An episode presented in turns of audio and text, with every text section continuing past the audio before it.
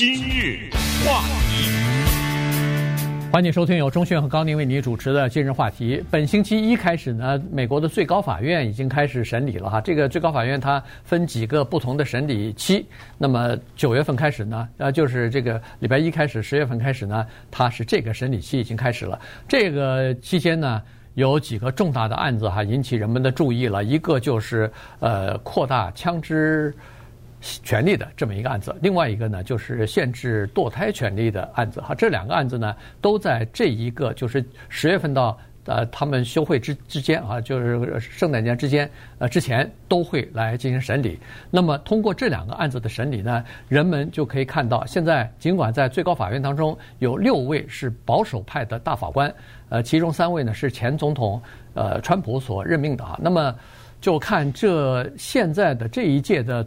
最高法院它到底是属于中间偏右呢，还是属于极右啊？所以呢，通过这两个案子，当然最后还有一个案子可能会听啊，可能会举行听证会，但不一定会做出裁决来。这个就是那个呃大学的平权法案的这个案子啊。所以实际上应该说是三个比大家都关心的非常重要的这个案子呢。呃，马上就要有结果了。嗯，这中间当然还隐藏着一个第四，就叫宗教自由啊。因为宗教自由在这些案子当中，尤其是在堕胎的方面，有有一些案子呃，可能需要法官们考虑。所以这些你一听，什么枪支啊、宗教自由啊、堕胎呀、啊、平权法案呢、啊，一个比一个敏感啊，嗯、对不对？这些都是让这个国家分裂的重大的社会议题。首先，我们就是说，枪支的是出现了什么问题呢？是这样的，大家也都知道，因为美国有大面积的枪杀事件频繁发生，所以呢，以自由派为首的，确切的说是民主党的一些议员也好，或者是社会活动者也好呢，他们呢在推行枪支管制方面是取得一定成绩的。比如大家都知道什么多少发子弹啦，嗯，呃，什么哪一些攻击性的武器呀，然后什么登记啦，什么背景调查啊，你就这么列吧，能列出个十个八项的啊，就是对枪支这个东西有所限制。于是呢，对于一些保守派或者是枪支拥护者，或者是美国第二宪法的修正案呢，就他们认为这个已经是被蚕食了。可是呢，十几年以来，这些人他们基本上没有什么发生的机会。一提出来，最高法院就给踢回去了，根本不审理，还不要说有什么裁决了，我根本不听。如果是加州说你不能放多少颗子弹，不能连续打，不能有一些装置，加州这么你上诉到了我这儿就走不动了，我不给你审理了，所以他们被憋了十几年了。那么这一些枪支的拥护者呢，他们看到了机会，因为看到了保守派的法官增多的话。当几年呢，不管是川普总统还是一些保守派的州长啊、议员呐什么的，他们都是以宪法第二修正案维护的这个的姿态进入到他们自己的政治的角色当中去的。所以机会来了，这里面涉及到三大城市，一个是美国的纽约，一个是首都华盛顿，一个是洛杉矶。他们在推什么呢？一方面是要把过去的一些枪支的限制啊，慢慢的给它扳回来。最关键的，他们在推一个东西。这个东西要听清楚，将来会极具争议，就是美国公民的持枪的权利。对，我要身上带着一把枪上班去，我去超市买东西，我有一个权利，就是我怀里揣着这把枪，枪我可以买，对不对？这是法律的。然后子弹我可以买，为什么不让我带着枪？你不让我带着枪出门，我买它有什么意义？不是一块废铁吗？那么，如果这个最高法院同意审理，而且也已经同意哈，那么将对纽约、洛杉矶、华盛顿这三个城市直接的影响是什么？告诉大家，如果有裁决，哪怕是五比四，那么光是洛杉矶这一个城市，将会有五十万人每一天带着枪在街上走，就是这么一个情况。现在呢，只有四百人啊，对啊，对，现在只有四百人，因为在洛杉矶县啊，我们都知道它是市哦，洛杉矶啊，光是这个市。哦，对不对？纽约、华盛顿、洛杉矶，对我感觉好像他说的是洛杉矶县，就四百人是洛杉矶县是吧？呃，他是说这样的，就是说在洛杉矶这个地方，我咱们不管市和县，你要是想申请一个携带枪支的许可证的话，是非常困难的。你必须要证明很多东西，而且关键是你必须要有特殊的需求，呃，比如说你是一个退休的警察。那么你说我在之前因为什么什么什么原因，可能我有生命的危险，也可能我得罪了某个帮派分子，某一个帮派，也可能是有一些贩毒的人，我打击了他们了，结果他们对我生命造成威胁。我是假假设啊，或者是一个律师，在这种情况之下，你提出了说你的生命有直接威胁，我必须要携带枪支才能保护我的安全的时候，这时候是可以的。除此之外，基本上都不能带枪啊！这个是在呃加州的，我我说的是洛杉矶，在整个加州可能也都是比较严格的，不像德克萨斯。德克萨斯现在就是可以携带呃这个隐藏性的那个枪支了，你不能背着长枪到处跑，背着冲锋枪到处跑这不行。但是手枪是可以携带的。所以这现在呢，十一月三号最高法院要审理的是纽约的一名男子提出来状告啊，最后最后呢，这个官司打到最高法院了。他就是说，第二修正案，宪法第二修正案不是就拥呃就是保障呃这个美国公民拥有呃携携带携带和拥有枪支的权利嘛？他是带着一把枪，而且这把枪是上了膛的，装好子弹的这把枪，不是空的枪啊。空的枪带它干嘛？空着枪，它呃在加州是有非常明确规定，你即使到靶场去带枪去，你的那个枪首先。要装在后面的那个后舱盖里头，然后你的枪和子弹要分开来，不能放在一起。那是因为你没有持枪证啊，对，就是没有持枪证。在这个纽约的这个人身上，显然，我是不知道啊，我猜测大概也没持枪证。他拿着枪，而且是一把装着上膛的枪，被警察警察拦下来。所以现在这个法案打到了最高法院，十一月三号的时候呢。最高法院就要审理这个案子，首先是听证，然后最后是审理。就是其实很简单，就是来解释美国的第二宪法修正案到底是不是保护这个枪支拥有人他携带枪支的权利。麻烦就在这儿，因为宪法第二修正案没说这回事儿。对，你随便怎么解释，真的说实话都站不住脚。为什么？因为你正的解释和负的解释，你永远不能说服另外那一群人。对，他只说一句话，你告诉我在第二修正案里哪一行字哪个字说的是你可以带着这个？那么这个时候就说，他说公民可以拥有什么持枪的权利啊？什么可以用这个解释？所以这个东西呢，有的争了。这就是枪支的问题。堕胎，咱们刚刚讲过德克萨斯的心跳法六个礼拜九个礼拜，对吧？现在呢？六六个礼拜啊，是六个是吧？六个六个礼拜。现在呢，德克萨斯现在先放在一边儿。现在是密西西比往这儿冲了。嗯，密西西比啊，比较怎么说呢？咱们就是说聪明一点儿，他知道什么六个礼拜、八个礼拜这个有点难，他来了一个十五个礼拜。嗯，那这样的话呢，就通通过的可能性太大了。为什么呢？因为。在一九七三年，当美国最高法院将堕胎合法的时候呢，把这个怀孕期设在了二十四个礼拜，也就是呃二十四个礼拜以前是可以的啊，二十四个礼拜以后，除非对母亲有生命危险，那是另外一个特例。当时就有一句话，就是说这样的话呢，对一个怀孕的妇女不要造成叫做额外的压力啊负担啊或者负担啊额外的负担。那么现在。他把这放到了十五个礼拜，因为你放到了像德州的六个礼拜这种，就就造成了一些负担。对，因为他说我根本不知道我怀孕了，对不对？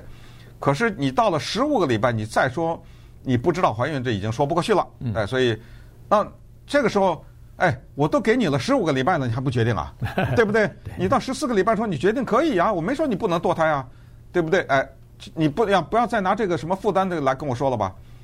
这个啊，你还闹不好还有可能通过呢，最高法院，你知道吗？对，现在现在的预测说是基本上，呃，是可能可能性啊，就是这个大概率事件就是可以通过这个密西西比州的，但是关键就看这个裁决他是怎么说啊，这个事情，呃，刚才最开始的时候我们说。就在这个案子上，我们就可以看得出来，这个最高法院到底它是中间偏右一点呢，还是极端的偏右？哈，这个极端的右倾在这个案子上显露无遗。哈，这个呃，十五个星期呃堕胎这件事情呢是阿拉巴马州提出来的，但是呢在上诉法院当中被驳回了。